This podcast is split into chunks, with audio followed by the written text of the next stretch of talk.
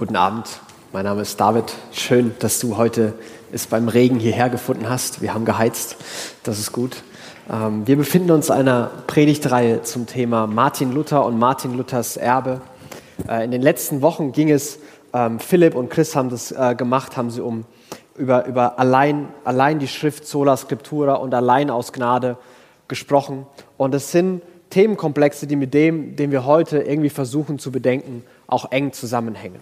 Und wir haben angefangen darüber zu sprechen, dass Martin Luther eine unglaubliche Hochachtung und Wertschätzung vor der Bibel hatte. Dass sie für ihn so wichtig war, dass er bereit war, sich wegen dieser Bibel sich mit der ganzen Weltkirche und dem Papst höchstpersönlich anzulegen. Dass Martin Luther gesagt hat, ich bin bereit, über alles zu diskutieren. Ich bin bereit, jede meiner Meinungen zur freien Disputation zu stellen. Aber ich werde mich nur überzeugen lassen, wenn ihr mir jetzt zeigen könnt, dass das mit der Bibel übereinstimmt. Und Martin Luther hat in einer Zeit gelebt, wo, wo kaum jemand Latein konnte äh, und die Bibeln aber alle nur auf Latein waren.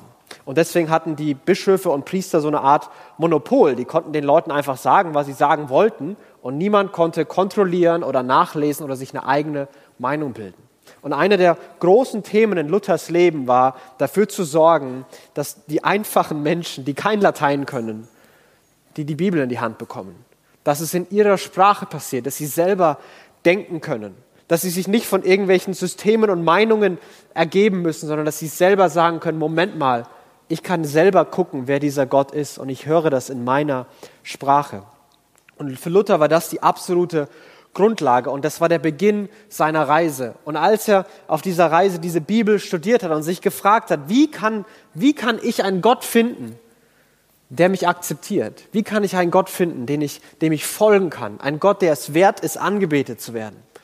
Und dann beschreibt er seine Zerrissenheit, wie er durch, er war ein Mönch und er war ein sehr guter Mönch und hat schnell Karriere gemacht und hat trotzdem bei allen Bemühungen hat er gesagt, ich bin nicht gut genug und ich habe diesen Gott, dem ich es nie recht machen konnte, auch auch irgendwie gehasst und es war ganz schlimm, bis er eines Tages gemerkt hat beim Bibelstudium, dass die Gerechtigkeit, dass Gott sagt, du bist akzeptiert, du bist gut genug, dass sie nicht daher kommt, dass ich mich selbst in diese Position bringe, dass ich genug, genug leiste, bis Gott endlich sagen kann, okay, jetzt hast du die Hürde genommen, sondern dass sie ein komplett freies und unverdientes Geschenk von Gott ist dass es Gott ist, der aus seiner, aus seiner Gnade, aus, aus einem unverdienten Geschenk heraus die, die Gerechtigkeit den Menschen übergibt. Er sagt, wenn du willst, dann sei, du bist für alle Zeiten, bekommst du den Stempel gut genug. Für alle Zeiten bekommst du den Stempel gerecht von mir. Das spricht der allmächtige Richter des Universums, der sagt, gerecht, gut genug. Ohne dass du irgendwas tust, ohne dass du irgendwas leistest, ja, obwohl, obwohl du ganz viele Fehler machst, obwohl du sogar in der Zukunft noch viel mehr Fehler machen wirst und obwohl ich all das weiß, sage ich zu dir, du bist gerecht. Und Luther sagt, das hat sein, sein Leben verändert und es ist allein aus Gnade durch Glauben. Und wenn du, wenn du letzte Woche hier warst oder immer wenn Menschen mit dem Thema allein aus Gnade und was die, die christliche Religion da lehrt, konfrontiert sind, dann entsteht oft eine, eine Reaktion.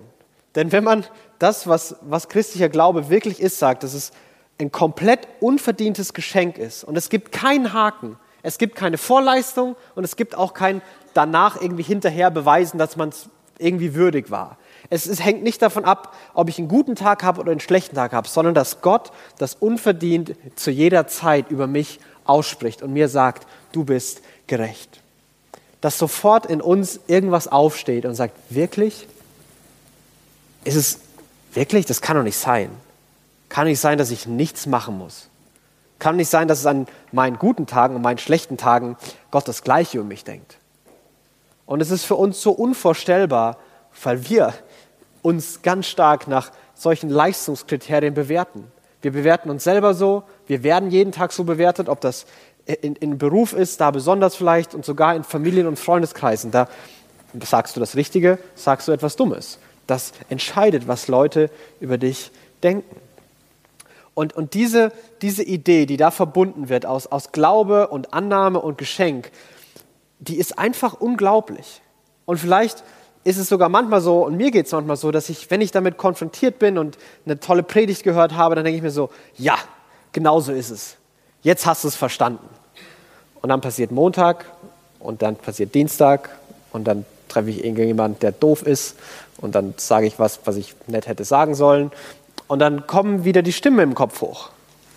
Ja, alles Gnade. Mm -mm. Wenn du so lebst, wenn du sowas sagst, das kann nicht sein. Kann doch nicht sein. Kann doch nicht sein, dass Gott mit dir jetzt gerade zufrieden ist. Das kann doch überhaupt nicht sein. Junge, du musst doch was tun. Du kannst doch nicht einfach hier bequem dahin dallern. Was ist denn da los bei dir? Und, und diese Idee, wie unser Alltag, unser Alltag, den wir tun, unser, unser Leben, unsere Werke, unser Tun und unser Glaube zusammenhängt, das wollen wir heute versuchen, so ein bisschen näher zu beleuchten. Und es soll so eine Art Fortsetzung sein von dem, was wir letzte Woche gemacht haben. Und ich möchte von vornherein sagen, das ist keine Richtigstellung, wo ich doch noch den Haken hinterher schiebe. Also letzte Woche wurde gesagt, wir sind allein aus Gnade gerettet und es gibt keinen Haken. Und wenn du am Ende der Predigt einen Haken entdeckst, dann muss ich sagen, dass ich meinen Job heute nicht gut gemacht habe. Denn es gibt keinen Haken. Es gibt wirklich keinen Haken. Und trotzdem gibt es da einige Dinge, die, die irgendwie in Bezug gesetzt werden müssen, die vielleicht verwirrend sind, die uns herausfordern. Und der Versuch ist, in das ganze Chaos und die manche Fragen ein bisschen Ordnung zu bringen. Und ich möchte ein paar simple Fragen heute mit uns besprechen. Und die erste ist, was ist eigentlich Glaube? Die zweite ist, was sind gute Werke? Und wie hängen Glaube und Werke zusammen? Was ist eigentlich Glaube? Umgangssprachlich ähm, bedeutet das vielleicht ein, das ist eine Stufe unter Wissen. Also ich bin mir nicht ganz sicher. Ich glaube, dass es gestern, ich glaube, dass es so war. Also ich, ich bin mir nicht ganz sicher, aber wahrscheinlich war es so. Vielleicht ist es auch so, dass es über Religion manchmal so gedacht wird. Glaube ist so ein, ja, ich bin mir nicht ganz sicher, kann man auch nicht beweisen, sieht man nicht, aber trotzdem denke ich eben, das stimmt. Und wenn man Luther fragt, und Betty hat schon ein Zitat gelesen, Luther hat einige Zitate dazu geschrieben, ein ganz prägnanter Satz von Luther, was ist Glaube? Und Martin Luther sagt, der Glaube ist ein steter und unverwandter Blick auf Christus. Glaube bedeutet, die Augen, den Fokus auf Christus zu haben. Glaube im christlichen Sinne bedeutet nicht irgendwelche Haken irgendwo zu setzen und alle richtigen Antworten zu haben, nicht irgendwie wahrscheinlich ist es so, sondern Glaube bedeutet, die Augen stetig und unabgewendet auf Christus zu haben. Wer dieser Jesus ist, was dieser Jesus getan hat. An einer anderen Stelle sagt Martin Luther, Glaube ist eine lebendige, verwegene Zuversicht auf Gottes Gnade. So gewiss, dass, es, dass er tausendmal dafür sterben würde. Und solche Zuversicht und Erkenntnis göttlicher Gnade macht fröhlich, trotzig und lustig gegen Gott und alle Kreatur. Das wirkt der Heilige Geist im Glauben. Eine, eine lebendige, eine verwegene, eine, eine Zuversicht, die keine Grenzen kennt, die sogar, die, die sogar lustig und trotzig gegen Gott macht. Eine, eine Freiheit, eine Freude, eine so große Gewissheit. Das ist so. Ich bin gerecht vor Gott. Gott findet mich gut genug, weil ich Jesus sehe und Jesus alles für mich getan hat. Ob ich das gerade fühle, ob andere mir das gerade sagen, ob ich das gerade selber so erlebe oder glauben kann. Die objektive Realität ist, Gott sagt, ich bin gut genug. Jesus ist für mich gestorben und ich gucke immer wieder hin zu diesem Jesus. Und das sagt Luther ist Glaube. Im Hebräerbrief, wir haben es gerade gelesen, heißt, was ist denn der Glaube? Ein Rechnen mit der Erfüllung dessen, worauf man, ne, worauf man hofft. Ein Überzeugtsein von der Wirklichkeit unsichtbarer Dinge. Und dieses Wort Überzeugtsein ist ziemlich stark. Das ist das Wort für ein Ergebnis von einer Beweisführung. Also wenn ich habe alle Argumente abgewogen und das Ergebnis ist, dass ich mir sicher bin, dass es die Wahrheit ist, obwohl ich sie nicht sehe. Obwohl ich gerade nicht sehe, wie Gott da ist. Obwohl ich vielleicht gerade nicht sehe, was der Sinn in der Situation ist. Obwohl ich vielleicht gerade nicht sehe, wie Gott sich um mich kümmert, glaube ich, dass Gott mich nicht vergessen hat. Glaube ich, dass Gott sich für mich interessiert. Glaube ich, dass Gott mich liebt. Warum? Weil ich Christus sehe. Weil ich Christus vor Augen behalte. Und irgendwie, weil wir Menschen sind, glaube ich, haben es Christen immer wieder geschafft, auch den Glauben und diesen simplen Blick auf Jesus zu einer, zu einer Leistung runter zu definieren. Also natürlich hat es nichts mit irgendwelchen Werken zu tun und wie viel Ablassbriefe man kauft und wie viel man dieses und jenes macht. Aber du musst das Richtige glauben, du musst stark genug glauben, darfst keine Zweifel haben. Du musst, es gibt 30 Fragen, die checken, ob du orthodoxer Christ bist und wenn du mindestens 29 richtig hast, dann bist du gut unterwegs. Wenn du nur 27 hast, reicht nicht. Manchmal haben wir so ein Bild von Glaube. Vielleicht sind manche von euch äh, in einem christlichen Umfeld aufgewachsen, wo es ganz, ganz wichtig war, dass man in allen Detailfragen die richtigen Antworten hat. Da ging es nicht darum, ob Jesus auferstanden ist oder nicht, sondern da ging es um ganz absurde Dinge, wo gesagt wurde, das muss man glauben. Und wer das nicht für richtig hält, der kann gar kein Christ sein. Ich denke, was? Ich dachte, Christsein hat mit Christus zu tun und nicht mit, wie ich mich anziehe. Was ist, was ist da denn schiefgelaufen bei uns?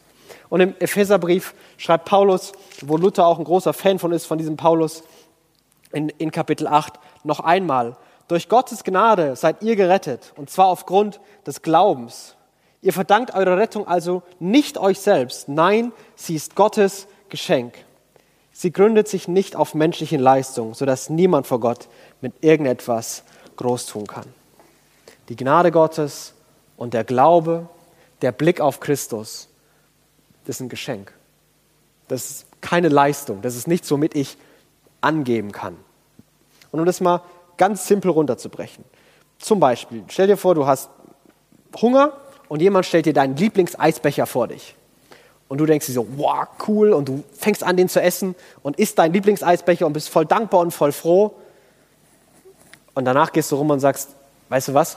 Ich bin der beste Eisbecheresser der Welt. Ich habe den in unter fünf Minuten gegessen. Ich habe den, mir hat den jemand hingestellt und dann habe ich den angeguckt und habe ich den einfach gegessen. Ich, ich bin so gut. Ich habe das so gut gemacht. Und alle Leute werden sich denken, sag mal, bist du eigentlich völlig beknackt? Jemand hat dir deinen Lieblingseisbecher gegeben, du hast den gegessen und jetzt willst du, dass ich dir dafür einen Keks gebe oder was? Was ist denn bei dir los? Und, und das ähnliches Bild, glaube ich, versucht die Bibel wieder und wieder zu machen, dass, dass Gott sich vorstellt, ja, dass Christus selbst zu uns kommt, Christus sich uns präsentiert und sagt, so bin ich, das denke ich über dich, das ist meine Gnade. Und vielleicht sind es kleine Momente im Alltag, vielleicht sind es große Momente in, in Gottesdiensten, in Liedern, in Predigten, was auch immer, was immer deine Geschichte ist. Aber es sind Momente, wo Christus in unser Leben tritt und wir denken, wow. Also wenn das stimmt, Jesus, wenn du so bist, dann staunen wir, dann freuen wir uns und wir kommen gar nicht auf die Idee zu sagen, was wir für tolle, großartige Typen sind. Den Blick auf Jesus zu bekommen, weil Jesus sich vor uns stellt, weil Jesus sagt, hier bin ich, das habe ich für dich getan. Das ist keine Leistung. Das ist nichts, womit man angeben kann. Und das will Paulus ganz, ganz klar machen. Allein aus Glaube. Und Glaube bedeutet nicht, dass du alle Antworten hast. Glaube bedeutet auch nicht, dass du, nicht, dass du manchmal nicht zweifeln darfst. Nur weil du manchmal zweifelst, heißt es nicht, dass Jesus dich wieder hasst, weil es ja durch den Glauben ist. Das passiert. Willkommen im Menschsein. Pastoren zweifeln manchmal. Ich weiß nicht, ob ich das sagen darf, aber es ist so. Willkommen im normalen Menschsein. Es ist völlig okay. Es geht darum, haben wir diesen Blick auf Christus. Und Luther versucht, auch Werke, und für Luther sind auch Werke, und ich glaube, dass Luther da was wirklich Gutes erkannt hat, auch Werke haben allein mit dem Glauben zu tun. Und Luther beschreibt es in einem seiner, einer seiner Predigten von den guten Werken, beschreibt Luther das so. Und er sagt, das erste und höchste, das alleredelste gute Werk ist der Glaube an Christus, wie er Johannes 28, 6, 28 sagt. Als die Juden ihn fragten, was sollen wir tun, dass wir gute göttliche Werke tun, da antwortete er, also ist Jesus, das ist das göttliche gute Werk, dass ihr an dem glaubt, den er gesandt hat.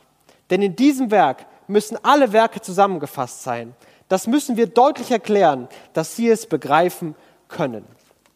In diesem Werk, in dem Werk an Jesus zu glauben, den Blick auf Jesus zu haben, im Glauben, müssen alle Werke verankert sein. Es gibt keine Werke ohne Glauben, sagt Luther. Es gibt keine, ich tue was für Gott, was nicht von einem Blick auf Jesus geprägt ist. Und ich glaube, dass auch da manchmal christliche Gruppen und christliche Gemeinschaften und da müssen wir gar nicht weit weggucken, dass manchmal ich in meinem eigenen Leben komische Definitionen aufgestellt habe für Werke. Es gibt so ein paar Standardkategorien. Gehst du in die Kirche, betest du, liest du Bibel und spendest du. Und machst du vielleicht ein bisschen mit in der Kirche. So, wenn du vier von den fünf abhaken kannst, dann bist du ein ganz guter Christ. Wenn du nur eins hast, gefährlich. Manchmal wird, wird es so besprochen. Und Leute fragen dich nicht, wie es dir geht, sondern die fragen dich, Junge, wann kommst du einmal wieder in die Kirche? Weil sie glauben, daran hängt alles. Und Leute, die immer kommen, die haben kein Problem. Und Leute, die nie kommen, die haben ein Riesenproblem. Aber das muss überhaupt gar nichts heißen. Das muss überhaupt gar nichts heißen, nur weil das jemand alles Christliche macht, was man nur machen kann, muss noch lange nicht heißen, dass er das im Glauben, im Blick auf Jesus macht. Das muss es noch lange nicht heißen.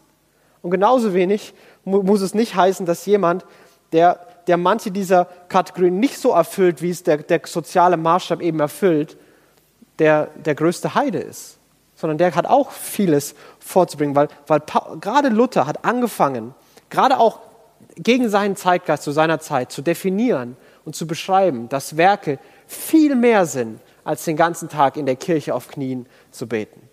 Er beschreibt es in einem in einer Rede, wo er sich so ein bisschen äh, ironisch und ein bisschen ist untertrieben, wo er sich sehr ironisch äh, über, über, über die Prediger und Pfarrer der damaligen Zeit so ein bisschen lustig macht, wo er sagt, wenn, wenn ein Pfarrer den ganzen Sonntag im, Kirche, im Gotteshaus betet, dann kann man das nicht hoch genug loben.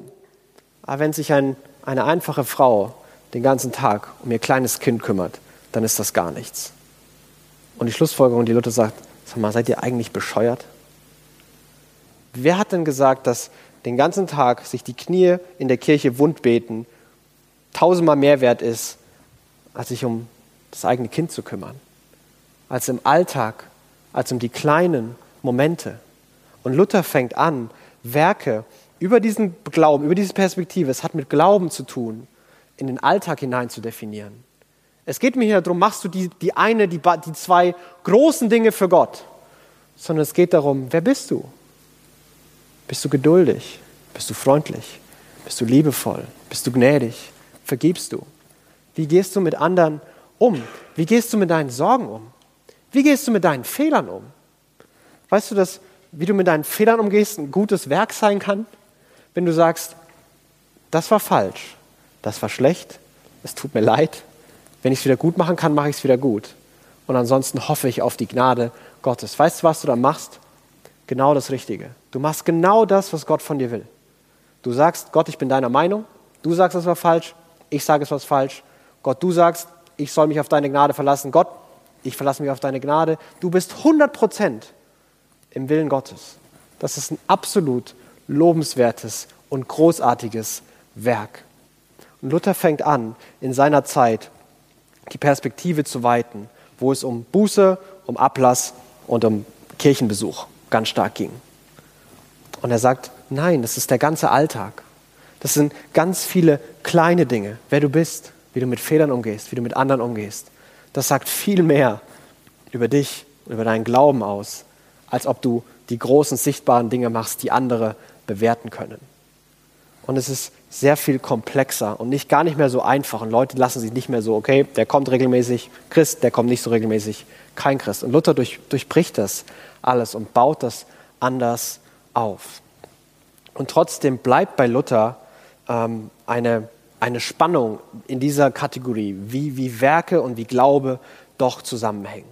Also Luther ist ganz klar und sagt immer wieder sehr, sehr scharf, Rettung und Rechtfertigung ist allein aus Glaube.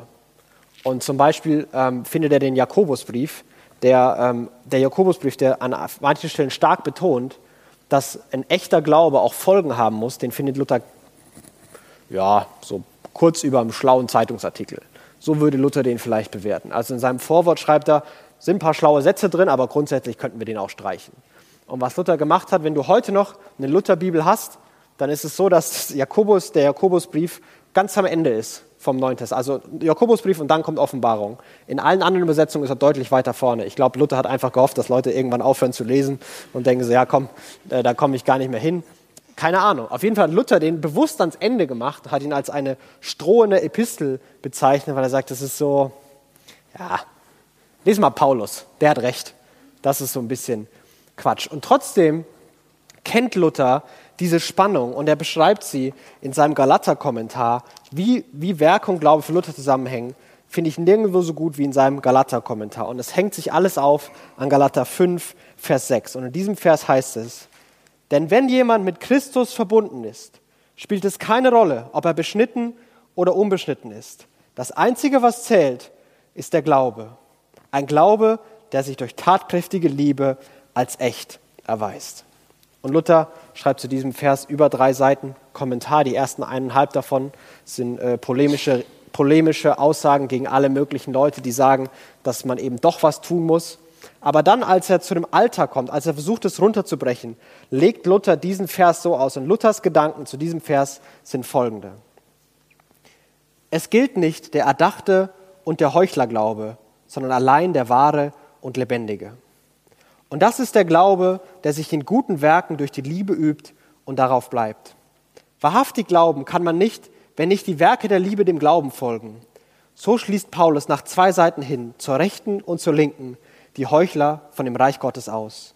Zur linken wendet er sich gegen die Juden und Werkgerechten und sagt, in Christus gilt auch nicht die Beschneidung, das heißt keine Werke, kein Kult und durchaus keine besondere Lebensart, sondern allein der Glaube ohne alles Vertrauen auf Werke. Zur Rechten wendet er sich gegen die lässigen und trägen und Müßiggänger, die da sagen, wenn der Glaube ohne Werke rechtfertigt, dann wollen wir nichts tun, sondern allein glauben und tun, was wir wollen. Wahr ist, dass der Glaube allein ohne die Werke rechtfertigt. Aber ich rede von dem wahren Glauben, der, nachdem er gerechtfertigt hat, nicht im Müßiggänger schnarcht, sondern durch die Liebe wirksam wird. Und ich finde es ganz interessant, wie Luther hier eine, eine klare Mitte definiert und sich nach zu zwei Seiten abgrenzt. Und er nennt zwei verschiedene Gruppen von Leuten. Die einen, die sich über ihre Leistung versuchen, das zu definieren, die über ihre Leistung versuchen, ich strenge mich an und dadurch beweise ich, dass mein Glaube echt ist. Und die andere Gruppe, die, die sagt so, hey, wenn es alles Glaube ist, dann, dann mache ich eben, was ich will. Dann mache ich gar nichts von dem, was ich tun soll. Und Luther versucht da beides äh, auszuklammern. Und er macht das, finde ich, sehr, sehr gut. Und das so ein bisschen zu, zu illustrieren. Ähm, die Bibel spricht immer wieder davon, Betty hat es schon angedeutet, von diesem Begriff Früchte. Also sichtbare Ergebnisse. Dass ein Apfelbaum ein gesunder Apfelbaum ist, sieht man, dass da Äpfel dran wachsen. Relativ simples Konzept. Und genau das, genau das Gleiche nehmen die biblischen Autoren immer wieder und sagen, okay, im christlichen Leben, da müssen Früchte zu sehen sein.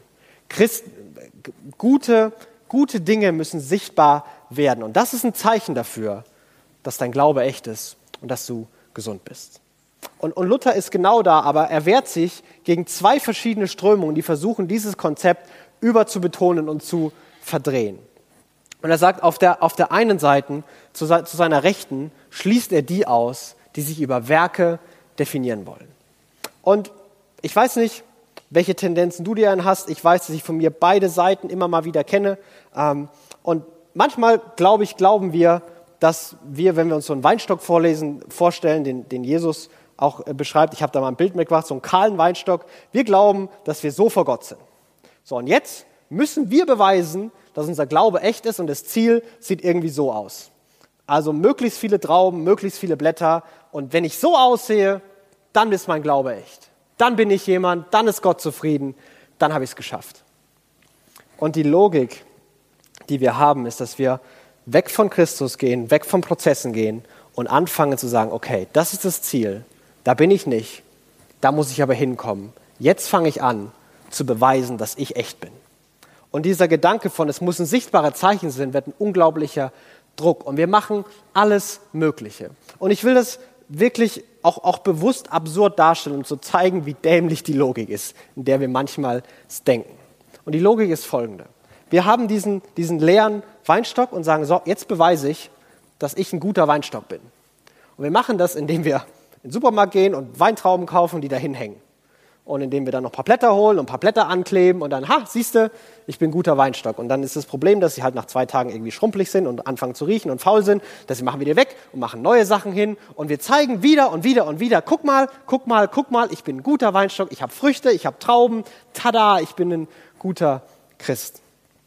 Und, und ich glaube, dass diese Dynamik manchmal von außen, also die, die sieht so komisch aus. Jemand kommt hin und sagt, hey, was machst du da eigentlich? Wieso, wieso hängst du denn Weintrauben aus dem Supermarkt an einen kahlen Ast? Ja, weil um zu zeigen, dass ich ein echter Weinstock bin. Und deswegen klebe ich auch Blätter hin übrigens. Hast du gesehen, die Blätter? Sag mal, wieso, wieso hängst du denn da hin? Bist du eigentlich bescheuert? Nee, nee, nee, nee, das muss ich machen. Das muss ich machen, um zu zeigen, dass ich ein echter, ein echter Weinstock bin, dass ich Früchte bringe und dass ich lebendig bin. Aber warum? Warum lässt du nicht einfach Blätter wachsen? Warum, wenn du gesund bist, wenn du ein guter Weinstock bist, warum wartest du nicht einfach, bis Dinge passieren? Warum versuchst du dich so von 0 auf 100 zu steigern? Warum versuchst du dich besser darzustellen, als du bist? Warte doch einfach, bis Frühling kommt, bis Blätter kommen, bis Trauben kommen. Nee, nee, nee, nee, ich muss es direkt zeigen. Ich muss das direkt zeigen, ich muss es immer zeigen. Und manchmal haben Leute von Christen so ein, so ein Bild, wo sie denken, sag mal, die sind doch völlig bescheuert. Die versuchen den ganzen Tag irgendwelche Sachen zu machen, um zu zeigen, dass sie gut genug sind, die ihnen selber keinen Spaß machen, die sie dauernd wieder machen müssen und die irgendwie sinnlos sind. Und Luther sagt, wenn wir uns auf unsere Werke verlassen, dann sind wir genau die Leute, die sagen, ich kann mit meinen Leistungen, mit dem, was ich tue, kann ich zeigen, dass mein Glaube echt ist. Aber die Logik ist eine ganz andere. Und die Logik ist ganz simpel. Gesunde Bäume werden Blätter bekommen. Gesunde Bäume werden Früchte bekommen. Da musst du dich nicht veranstrengen, da musst du nicht dich vor den Baum stellen und den Baum anschreien, bis er das macht. Das wird passieren. Warum? Weil das Ding gesund ist. Weil es echt ist. Und genauso sagt Luther das. Wenn das echt ist, dann müssen wir das nicht beweisen, indem wir künstlich uns besser darstellen, als wir sind. Und, und diese Logik, die zeigt sich manchmal auch ganz subtil. Zum Beispiel glaube ich manchmal, dass ich mehr Hilfe verdient hätte oder dass Gott meine Gebete eher erhört, wenn ich einen guten Tag hatte. Dass Gott meine Gebete nicht so erhört und dass mir Gott wahrscheinlich nicht helfen wird, weil ich einen schlechten Tag hatte.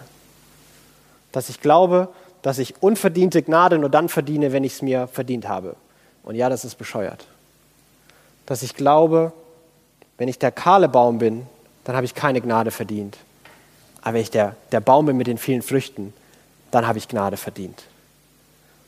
Und das ist genau das Gegenteil von dem, was christlicher Glaube ist. Wir haben Gnade nie verdient.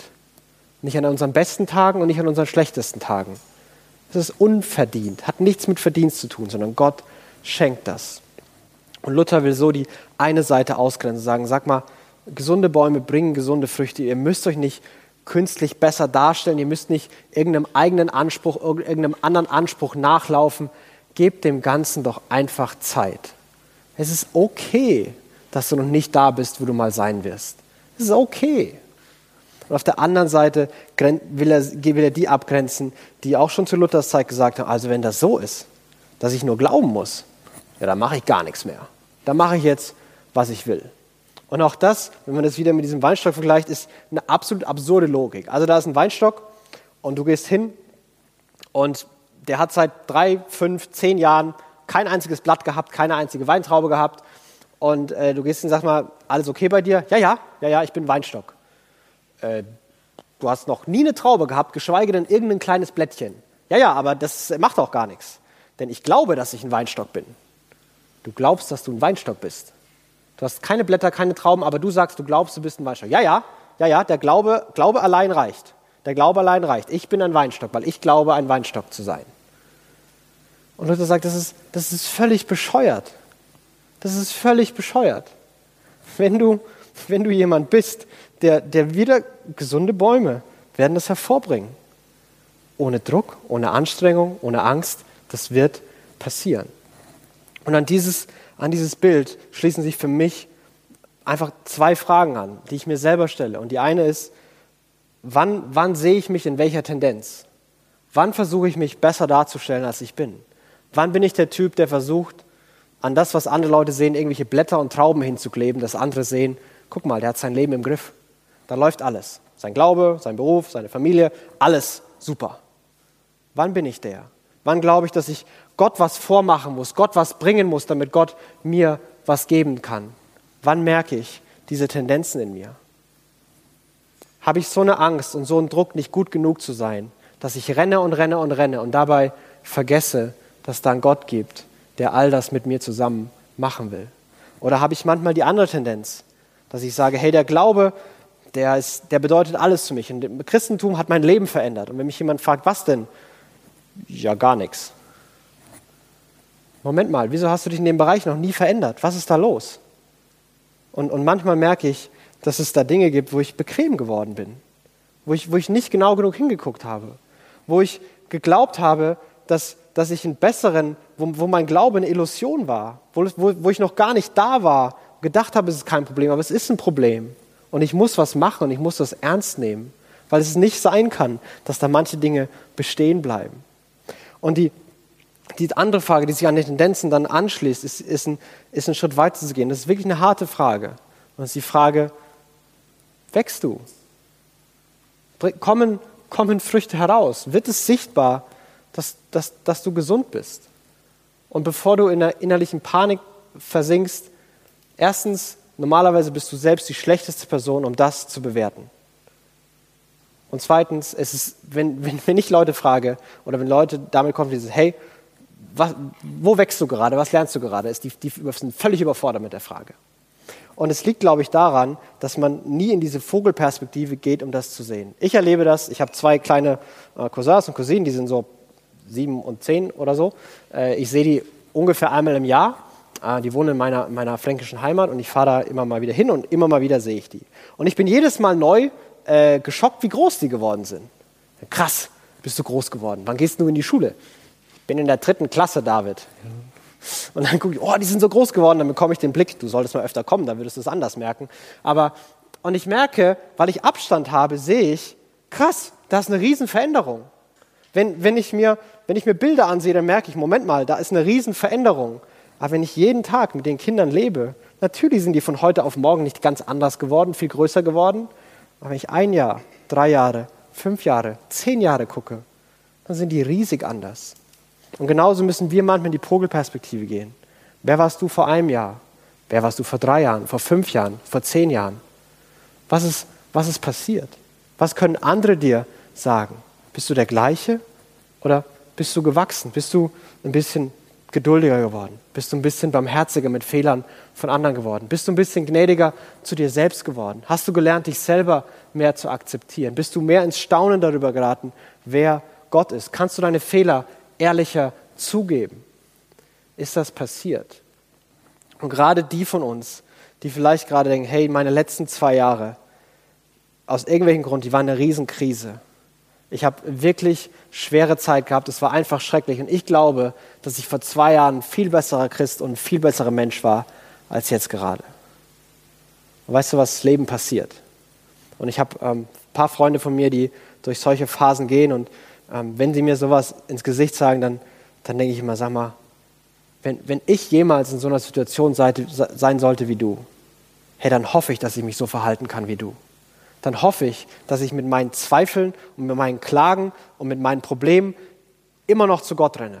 Dann hoffe ich, dass ich immer noch in die Kirche komme, obwohl ich es beknackt finde. Dann hoffe ich, dass ich immer noch einen Blick für andere behalten kann, obwohl ich selber vollkommen überfordert bin. Und wenn du so über dich denkst, lass mir eins sagen. Das ist besser, als du glaubst. Es ist gerade bei dir besser, als du glaubst. Es ist besser, als als du glaubst. Und wenn wir da stehen vor diesen Spannungen, vor diesen Dynamiken, vor, vor Glauben und Werken, die Botschaft ist nicht zu sagen, okay, die eine Tendenz, die muss eben ein bisschen weniger machen und die andere Tendenz, die muss eben ein bisschen mehr machen. Sondern das ist überhaupt nicht die Logik. Die Logik, wenn, wenn Werke fehlen, ist nicht sich anzustrengen, um mehr Werke zu tun. Sondern die Logik bei Luther und die Logik bei Jesus ist nicht mehr Werke, sondern mehr Glaube. Ganz simpel.